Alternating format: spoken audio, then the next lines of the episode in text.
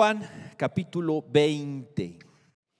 Juan capítulo 20, este pasaje nos eh, vamos a leer a partir del verso 24. ¿sí? Este pasaje nos habla acerca de la incredulidad de Tomás. ¿no?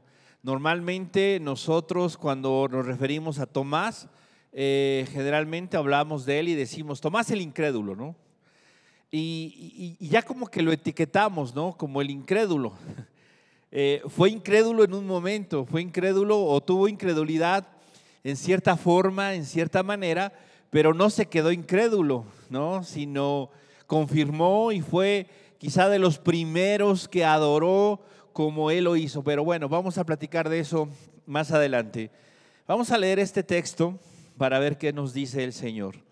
Dice el verso 24 del capítulo 20 del Evangelio de Juan. Pero Tomás, uno de los doce, llamado Dídimo, no estaba con ellos cuando Jesús vino. Le dijeron pues los otros discípulos, al Señor hemos visto. Y él les dijo, si no viere, perdón, si no viere en sus manos la señal de los clavos y metiere mi dedo en el lugar de los clavos y metiere mi mano en su costado, no creeré. Ocho días después estaban otra vez sus discípulos dentro y, con ellos Tomás. Llegó Jesús estando, estando las puertas cerradas y se puso en medio y les dijo, pasa a vosotros. Luego dijo a Tomás, pon aquí tu dedo y mira mis manos y acerca tu mano y métela en mi costado y no seas incrédulo, sino creyente. Entonces Tomás respondió y le dijo, Señor mío y Dios mío. Jesús le dijo, ¿por qué me has visto, Tomás, creíste? Bienaventurados los que no vieron y creyeron. Esta es la continuación del pasaje que habíamos leído la semana pasada, en donde encontramos nosotros que Jesús se aparece a sus discípulos por primera vez en ese mismo domingo de resurrección y el texto nos dice que Tomás no estaba ahí, no estaba ahí Tomás. ¿Por qué razón? No lo sabemos, el texto no nos dice nada. No sabemos si Tomás lo mandaron por las tortas, fue hacer algo de... No dice nada el texto. Simple y sencillamente dice que no estaba. No estaba él ahí, ¿sí? Por alguna razón. Lógicamente, podemos nosotros decir, quizá porque pues como, como lo catalogamos o como lo tenemos por incrédulo, tal vez no estaba ahí por, por, eh, por precisamente por eso, por su incredulidad, ¿no? No lo sabemos. El texto no nos permite ir más allá de esto. Simple y sencillamente no estaba. Pero, y nosotros podemos decir, podemos pensar respecto a él, a su incredulidad. Pero gracias a su incredulidad tenemos una evidencia aquí, ¿sí? Que es la única que se menciona en los evangelios respecto a la perforación de las manos de Jesús. ¿Sí? En la antigüedad los crucificados no siempre eran clavados, ¿sí? Algunas veces eran amarrados y colgados, igual se asfixiaban. Sin embargo, en el caso de Jesús sí fue perforado, fueron perforados, fueron perforados sus pies, fueron perforadas sus manos. Y la evidencia nos la da Tomás aquí. ¿Sí? Él nos dice esto. Entonces, aún esta incredulidad que nosotros miramos de Tomás es un instrumento de Dios, ¿sí? Para revelarnos y mostrarse.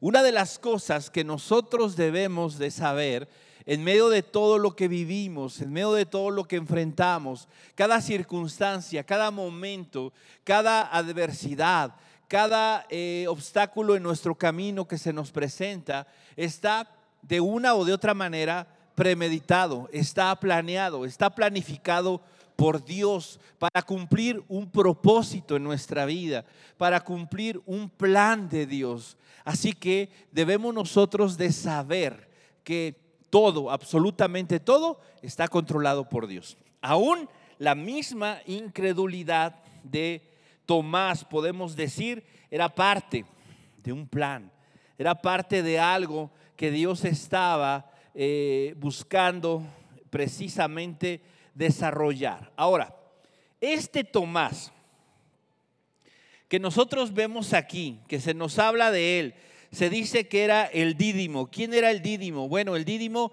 pues no es otra cosa sino la traducción de gemelo, o es la transliteración de gemelo, era un gemelo. Es decir, este hombre tenía un gemelo. ¿Quién era? ¿Quién sabe? La Biblia no dice nada al respecto. Solo sabemos que era un gemelo. Muchos muchos eh, comentaristas bíblicos dicen que Tomás era algo melancólico, ¿sí? que era algo melancólico, que era una persona demasiado apasionada, muy, muy, muy, sensible, muy sentimental, ¿no? Y que quizá es una de las personas eh, sobre quien de una manera más intensa afectó la muerte de Cristo. ¿sí? Esto dicen varios, no solamente lo dice uno. Varios comentaristas mencionan que quizá fue uno de los más afectados, de los que estaba más triste, de los que estaba eh, como que más consternado por la muerte de Cristo. Y era de repente con tendencia a, apartarse, a sentirse, eh, alejarse de los demás. Esta quizá puede ser una de las razones por las que Tomás no estaba con los doce o con los otros nueve que quedaban, ¿no? Más los que estaban por ahí de invitados o de colados o de añadidos. La realidad es que cualquiera que sea la razón por la que nosotros pudiéramos eh, decir o pensar que Él no estaba ahí, Dios sí la conocía. Y Dios arbitrariamente eligió el momento en el que Tomás no estaba para manifestarse. No es que Dios estaba eh, eh, en, su, en, su, conocimiento de todas las cosas, en su omnisciencia, mirando y esperando tal vez el momento en el que Tomás decidiera eh, llegar ahí a ese lugar, a ese sitio donde estaban los demás, para entonces hacer su aparición. No, Dios, Jesús sabía que no estaba y escogió ese momento en el que Él no estaba. ¿Por qué razón? Porque tenía precisamente el Señor algo en mente. No solo para la vida de Tomás, sino para la vida de los otros que estaban ahí. ¿Por qué? Porque a veces nosotros en este contexto señalamos la incredulidad de Tomás. Pero yo quisiera que reflexionáramos un poquito respecto a los demás discípulos.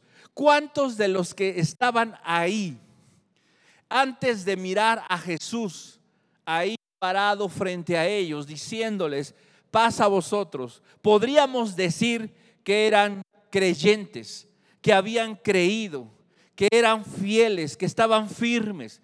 ¿Cuántos de los nueve que estaban ahí podríamos decir que eran bajo estas, que estaban bajo estas características? ¿Cuántos? Ninguno. Ninguno. ¿Por qué?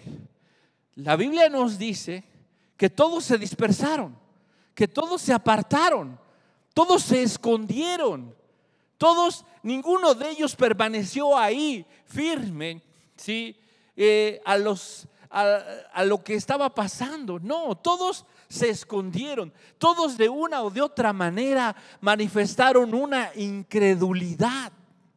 Solamente que en la vida de Tomás la incredulidad fue manifiesta, fue fue abiertamente evidenciada. Esa es la única diferencia entre Tomás y los otros. ¿Por qué? ¿Cuál fue la actitud de los dos caminantes de Maús? ¿A dónde iban los caminantes de Maús? El Evangelio nos relata a dos personajes que van caminando hacia Emaús. ¿Qué era Emaús? Emaús era una zona de descanso, era un lugar donde la gente iba a recrearse, iba a descansar, era una especie de balneario en aquellos días donde se descansaba y se disfrutaba de un momento placentero. ¿A dónde iban estos dos a Emaús? ¿Iban a ir a predicar el Evangelio? No, claro que no. Y ellos iban caminando y Jesús se les empareja y comienza a preguntarles qué pasa y cómo están. Ellos dicen, eres el único que no sabe lo que ha pasado, Jesús Nazareno, este hombre, y todos pensábamos y creíamos. Y bueno, pues dos de las, algunas de las mujeres que están con nosotros nos han dicho que lo vieron y que resucitó. Pero bueno, pues vamos a ir a echarnos un chapuzón. ¿Cómo? O sea, no creyeron, aunque Jesús dijo. Y, y en ese mismo corte estaban todos. ¿Por qué estaban reunidos los nueve ahí? En, este lugar. ¿Por qué estaban reunidos? Porque dijeron, no, tenemos ahora que Jesús ya no está, tenemos que estar juntos y tenemos que buscar y tenemos que orar y tenemos que reunirnos y tenemos que hacer esto y tenemos que hacer aquello. No, tampoco. ¿Cuál era la razón por la que estaban juntos? Porque tenían miedo, porque se estaban escondiendo porque se estaban escondiendo de las autoridades, de los judíos, se estaban escondiendo para no ser apresados, para no morir, se estaban, estaban escapando de, no estaban reunidos buscando a Dios, estaban escondidos. Tomás no estaba ahí, ¿por qué razón? Repito, no lo sabemos. Pero Dios determinó que así fuese por alguna razón, por alguna circunstancia. ¿Para qué? Para evidenciar algo de su corazón y quizá también de nuestro corazón. Y para ser evidente y ser una muestra precisamente para los otros discípulos de una realidad que quizá estaba en su propio corazón, pero no fue evidenciada. O por lo menos no está el registro claro, contundente en la escritura, como lo está el de Tomás. ¿Sabes?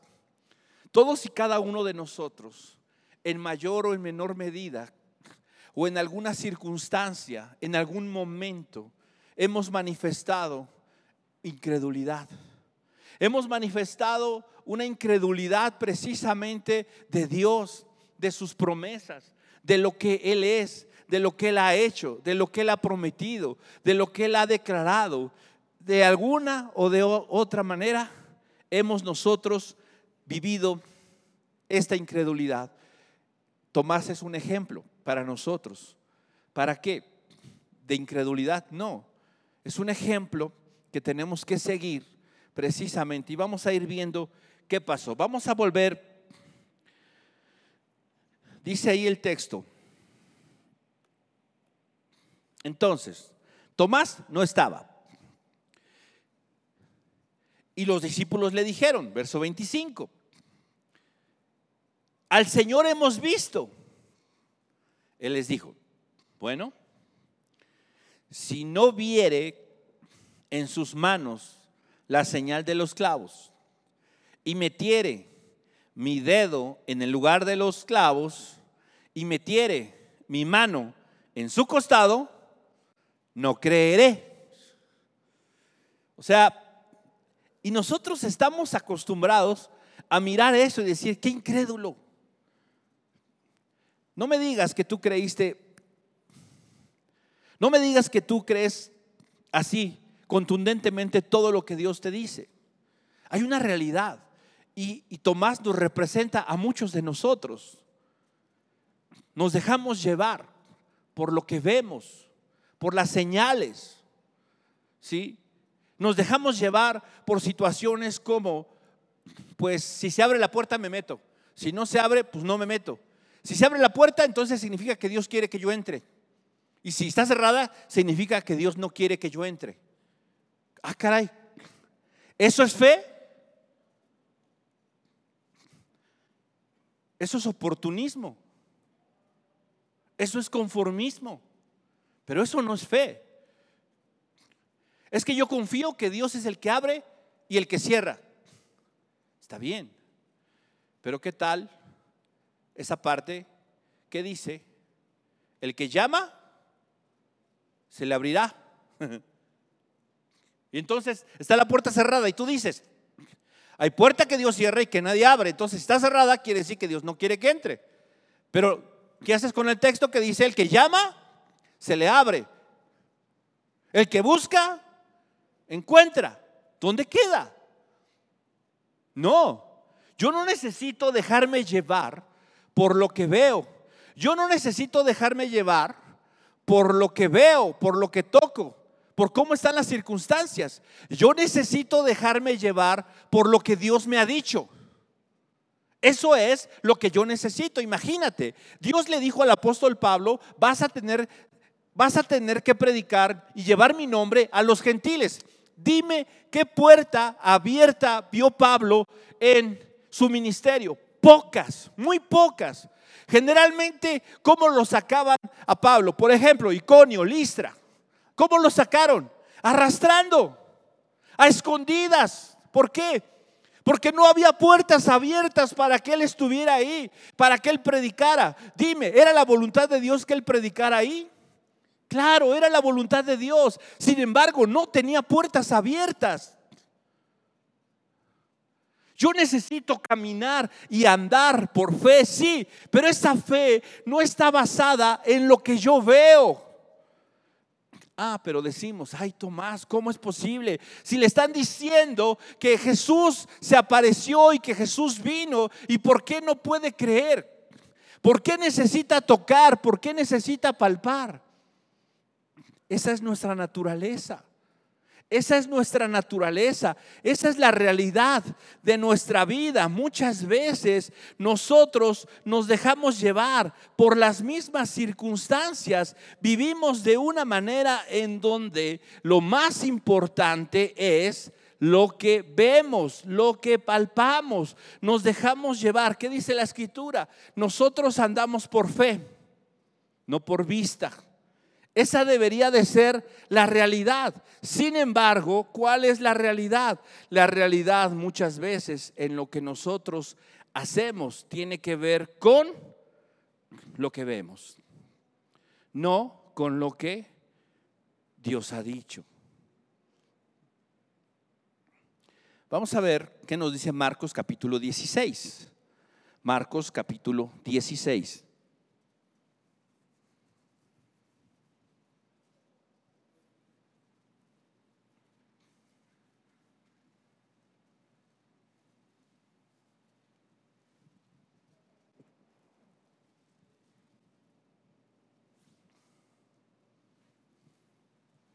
16, 10. 10 al 13.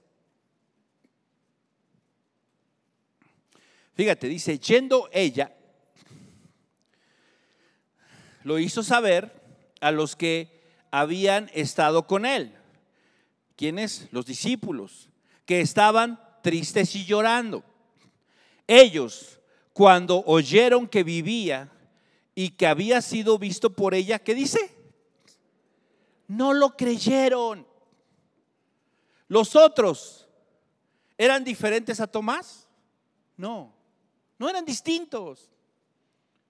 Es muy evidente y muy reconocido Tomás por su incredulidad, pero los demás eran igual. Los demás estaban bajo la misma circunstancia, dice más adelante, verso 12. Pero después apareció en otra forma a dos de ellos que iban de camino yendo al campo ellos fueron y lo hicieron saber a los otros y qué? Y ni aún a ellos creyeron.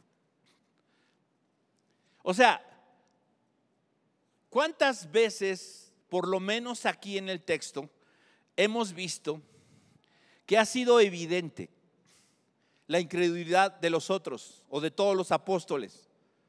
Dos veces. Tomás no sé si Tomás estaba también en estas circunstancias. Quizá a Tomás le tendríamos que agregar una tercera. O quizá la de Tomás fue la única. No lo sabemos. Pero cuando se trata de eh, incredulidad, no podemos simple y sencillamente nosotros señalar a Tomás como el mejor ejemplo. No, todos los otros eran más o menos igual. Lucas capítulo 24, verso 9.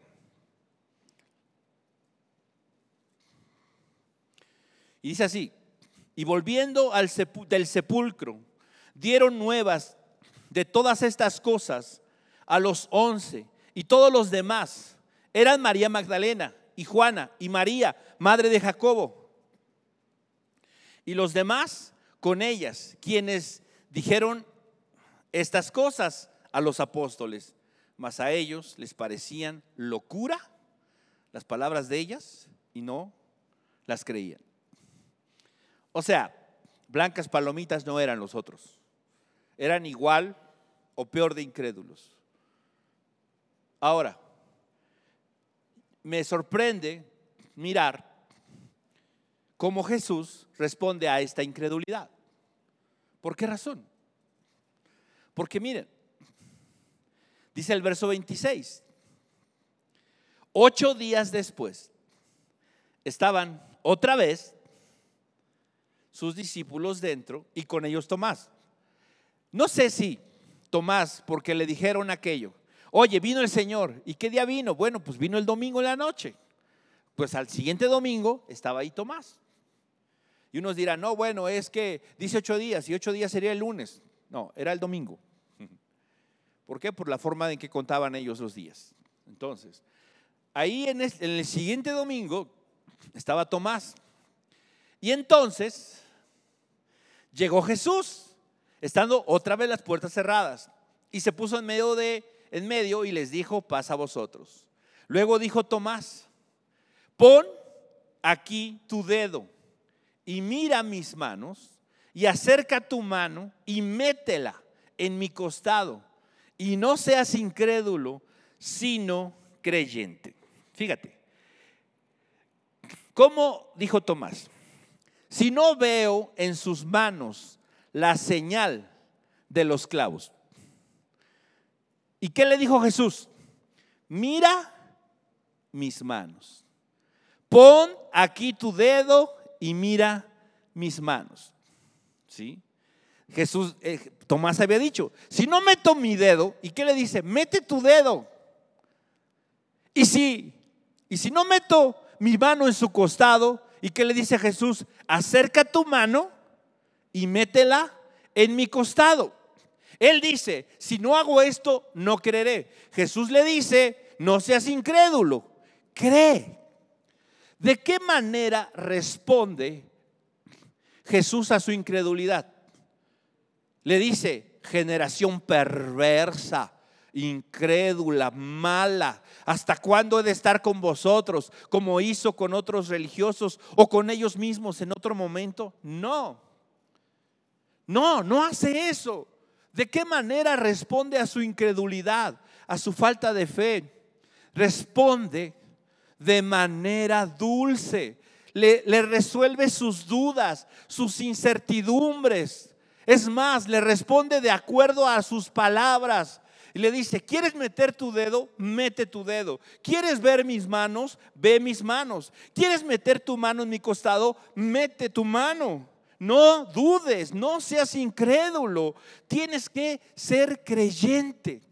Esa es la manera en la que Jesús, generalmente nosotros pensamos y decimos, la incredulidad es algo, ¿sí? Que, que Dios aborrece. Y te digo una cosa, sí, puede ser algo que Dios rechaza. Puede ser precisamente lo que Dios reprochó al pueblo de Israel en todo el Antiguo Testamento, que no le creyeron, que no le creyeron. A los suyos vino, a los suyos vino. ¿Y qué dice el texto en Juan 1? Mas los suyos no le recibieron, ni creyeron en él, podríamos nosotros agregar. Porque dice después, mas a todos los que le recibieron, a los que creen en su nombre, les dio la potestad de ser hechos hijos de Dios. Esto está en Juan 1.12. Entonces, ¿sí? Ese es el reproche del Señor. Pero, ¿tú crees que en este caso el asunto de Tomás era una incredulidad dolosa, fea. Era algo, algo, algo así como eh, un no creyente, alguien antagónico, contrario a Dios, al Evangelio. No, sabes, lo etiquetamos de esa manera muchas veces, pero su incredulidad pues era honesta, era sincera. Sí, le faltaba fe, sí, como a todos, pero él fue el único que lo dijo. Esa es la realidad. Y te digo algo, eso es algo que Dios conoce. Eso es algo que Dios sabe y que definitivamente Dios responde a eso. Mira, vamos a ver un ejemplo. Marcos capítulo 8, 9, perdón.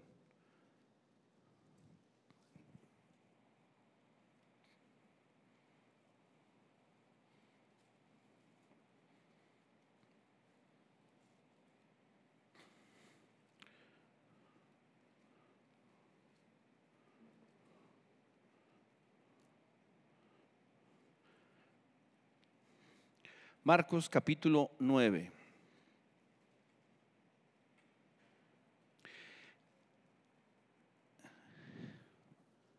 Le llevaron a Jesús, a un muchacho que tenía un espíritu inmundo.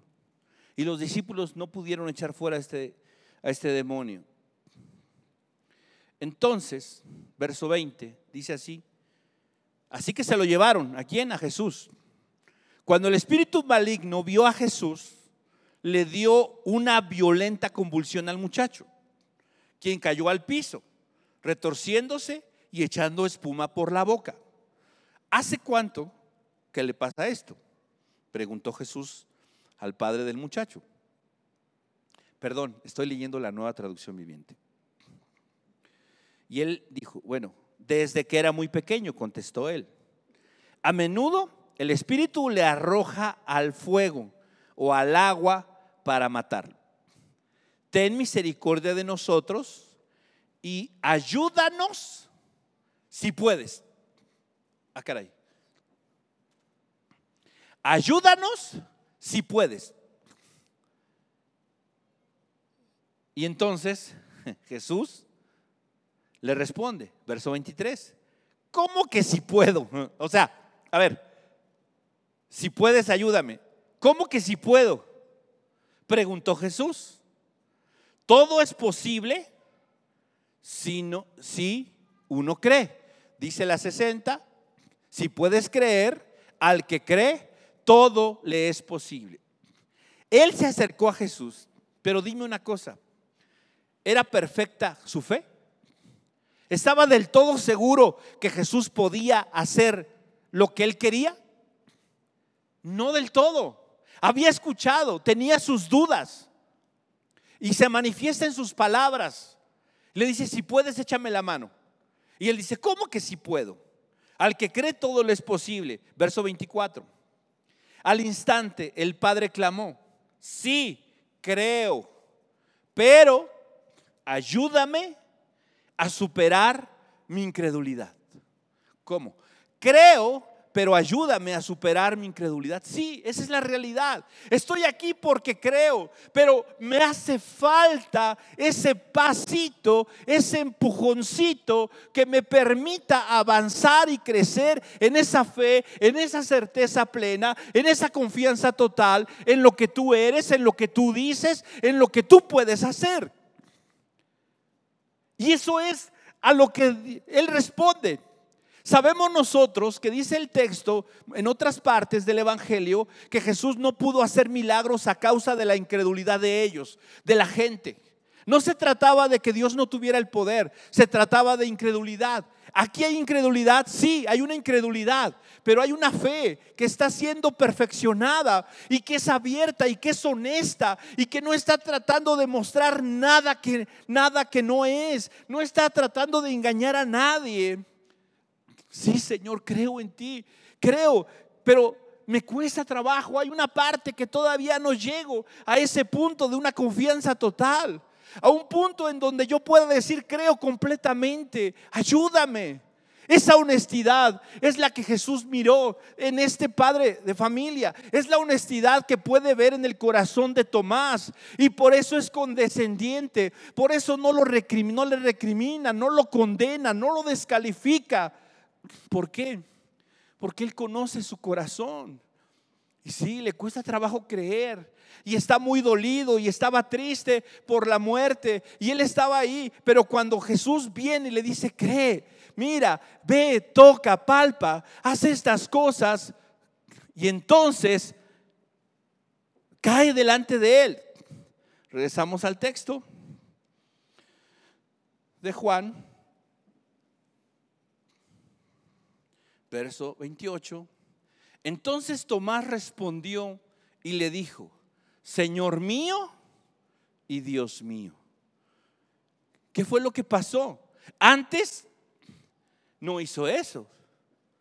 Pero ya cuando tocó, ya cuando palpó, ya cuando el Señor le dio el empujoncito en ese sentido, revelándole y mostrándole, siendo testigo verdaderamente eh, de, de lo que estaba ahí, palpando, tocando, él pudo creer. Y tú dices, bueno, pues si veo a Jesús y me enseña sus manos, pues ahora sí que, y puedo meter mi mano en su costado, pues ya no va a quedar lugar a dudas. Sí, pero sabes, aquí hay un acto de revelación directa de Dios a un corazón que ya comenzó a creer. ¿Cuántos más no vieron y supieron de la resurrección de Cristo? Muchos, muchos. ¿Y cuántos creyeron? Pocos. ¿Por qué? Porque el creer no es de nosotros. El creer viene de parte de quién? El creer viene de parte de Dios. La fe es un don de Dios.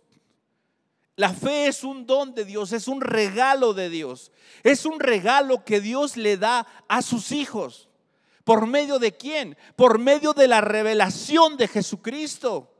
Nosotros no lo vimos, no metimos su mano en el, nuestra mano en el costado, no tocamos con nuestro dedo los hoyos de sus manos. Sin embargo, creemos. ¿Por qué? Porque el Padre nos ha revelado a Cristo, a un Cristo vivo, a un Cristo que se levantó de entre los muertos. Y no necesitamos esa revelación porque tenemos la revelación del Padre en nosotros. El Evangelio nos habla de que Cristo verdaderamente resucitó de entre los muertos y no hemos metido nuestra mano en su costado, pero hemos sido... Eh, objeto, receptores de su poder transformador que nos ha permitido creer en Él.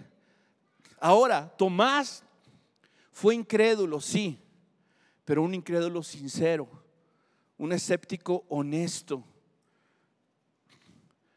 Hay otros eh, ejemplos de escépticos honestos y sinceros. Quizá el más famoso reconocido es Gedeón. ¿Se acuerdan de Gedeón? Gedeón fue elegido por Dios para ser juez de Israel, para liberar a su pueblo de la opresión de los madianitas. Resulta que Gedeón dice, bueno, mira, cuando se le aparece Dios, sí he oído de ti.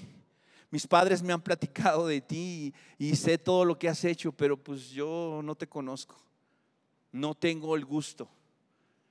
¿Y cómo me dices tú a mí que soy pequeño? Mira, estoy cuidando el grano no porque sea el más hábil, no porque sea el mejor guerrero, no porque yo sea el gran líder, estoy cuidando el grano porque, porque nadie, porque no, no, no quepo en otro lugar, porque no soy yo el más listo, no soy el mejor, no soy el más hábil.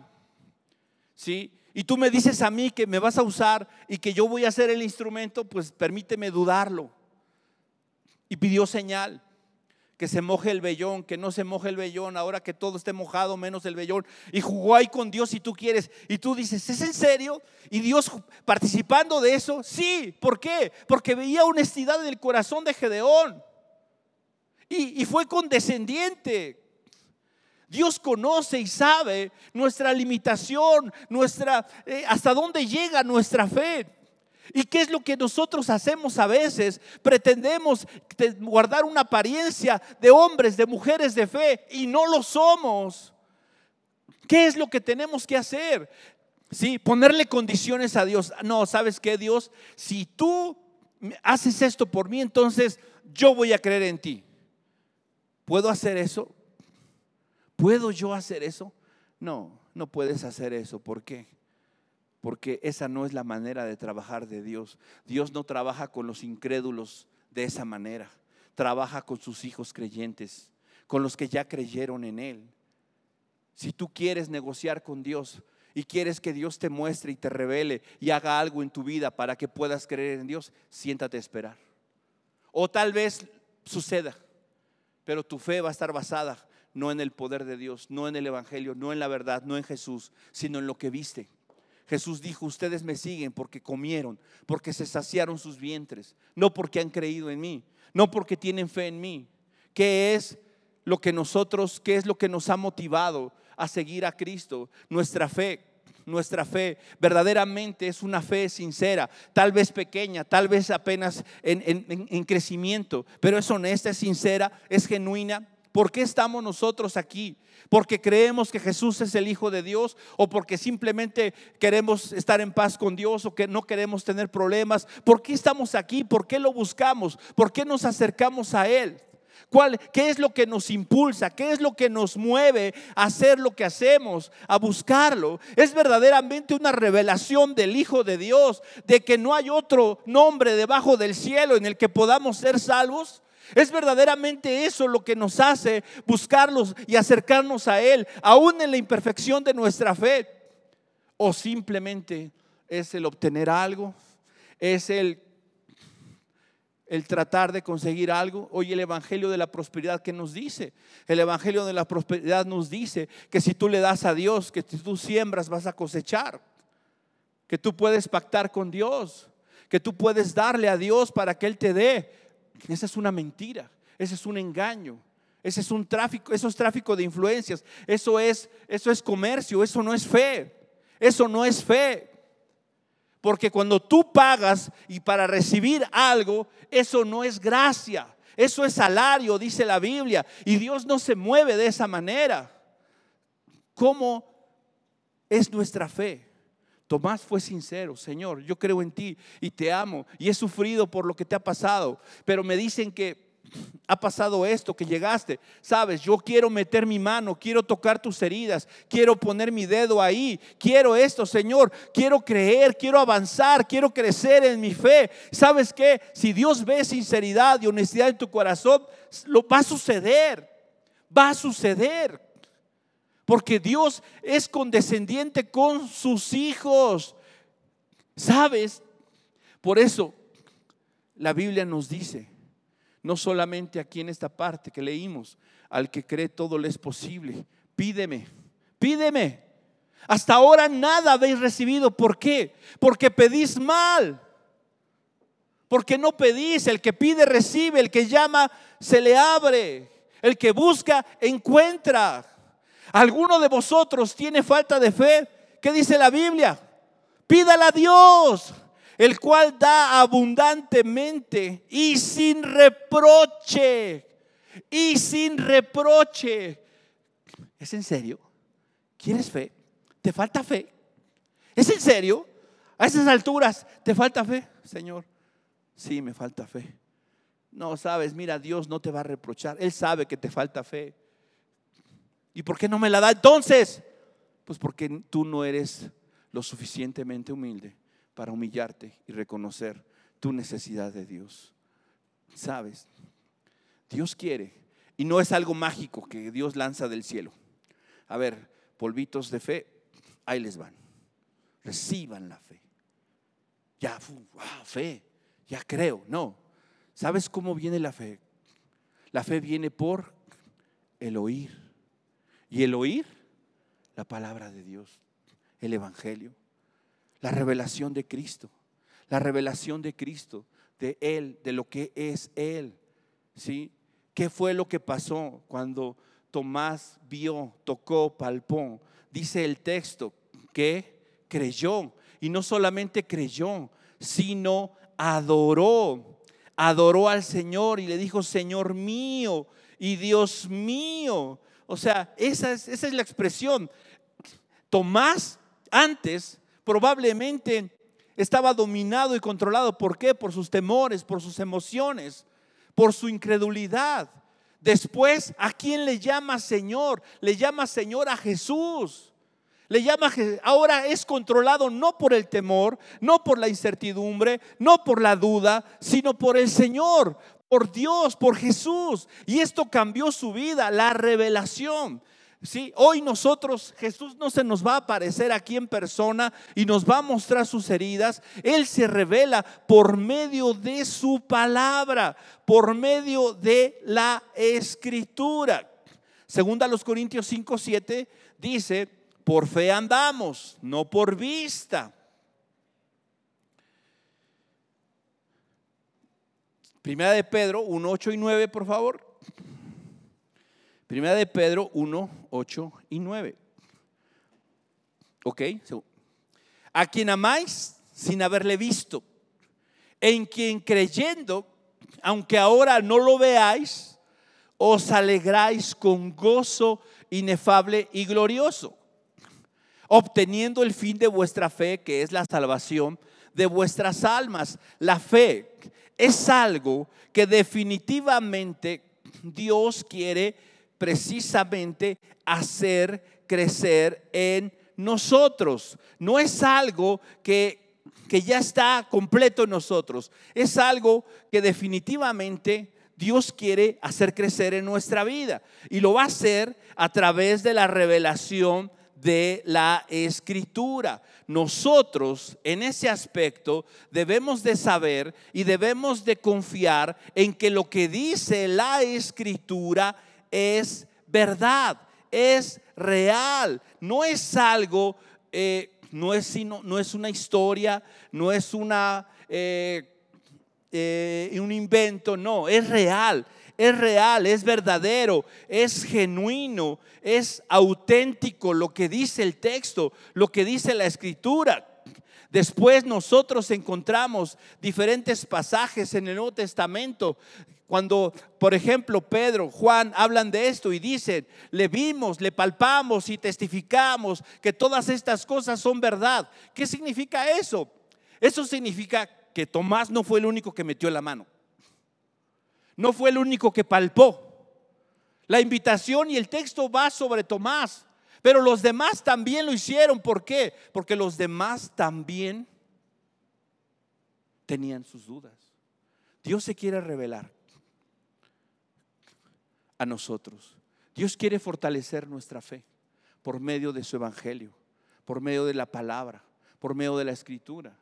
Por medio de ella yo puedo mirar a, un Dios de amor, un Dios que me ama, un Dios que tiene un plan, un Dios que tiene un propósito, un Dios que, que quiere desarrollar en mi vida muchas cosas por medio de diferentes circunstancias, por medio de bendiciones, por medio de pruebas, por medio de esto, por medio de aquello. El Evangelio me muestra a mí el plan, el propósito de Dios, no solo para la salvación, sino para mi vida aquí en la tierra. Y entonces, por e, medio del Evangelio es que mi fe se puede fortalecer, mi fe puede descansar en Él, puede saber y, creer que Él me va a llevar al final, dice el texto, de mi salvación, que el que comenzó la buena obra en mí la va a terminar. Ok, tal vez hoy me siento un poco dudoso, un poco incrédulo de lo que Dios va a hacer, pero Dios me dice, veme, veme en esta cruz, la evidencia de la cruz está en mí, he muerto y he resucitado, me he levantado entre los muertos como la mejor evidencia de que soy digno de confianza, de que puedes creer en mí,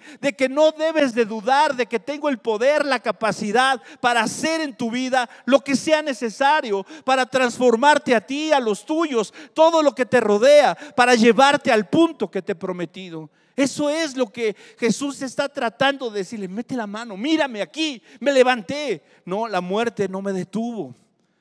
Por eso es que el Evangelio en nuestra vida, en nuestro corazón, tiene esa capacidad, tiene ese poder para llevarnos a creer. Así que hoy el Señor nos dice, no dudes, no dudes, verdaderamente me levanté entre los muertos, verdaderamente, no seamos incrédulos, seamos creyentes. Y si hoy hay falta de fe en tu vida, y si hoy hay incertidumbre por lo que estás viviendo, por lo que estás atravesando, ¿sí? Dile al Señor, Señor, creo, pero ayúdame en mi incredulidad. Necesito ayuda. Necesito que tu palabra me revele esa, esa gracia, ese poder. Que pueda yo ver, que pueda yo creer que no estoy siguiendo a un fantasma, que, no, que estoy siguiendo a alguien real, alguien, alguien verdadero. Dios quiere revelarse, pero para eso hay que humillarnos. Sí, yo, oh, sí, yo sé, Dios es poderoso, Dios, Dios es el único, Dios ve, creo en Dios Padre Todopoderoso, Creador de los cielos y la tierra, y Jesucristo, su único Hijo, y puedo recitarme el credo apostólico, y puedo recitar textos, y puedo hacer muchas cosas, pero ¿qué tanto verdaderamente esa palabra afecta a mi corazón para creer en Él? ¿Por qué? ¿Por qué? ¿Por qué tratar de mostrar una apariencia? Si soy un hombre que le falta fe, reconócelo, reconócelo. Si eres una mujer que le hace falta fe, reconócelo delante de Dios. Humíllate y busca y pídele y Él te dará abundantemente y sin reproche. ¿Por qué? Porque consumado es. ¿Por qué? Porque Él así es. Él conoce tu necesidad. Él conoce tu tristeza, tu dolor, tu falta de fe, tu incredulidad. Somos Tomás. Sé un Tomás, no un Judas. Tomás fue bendecido al final.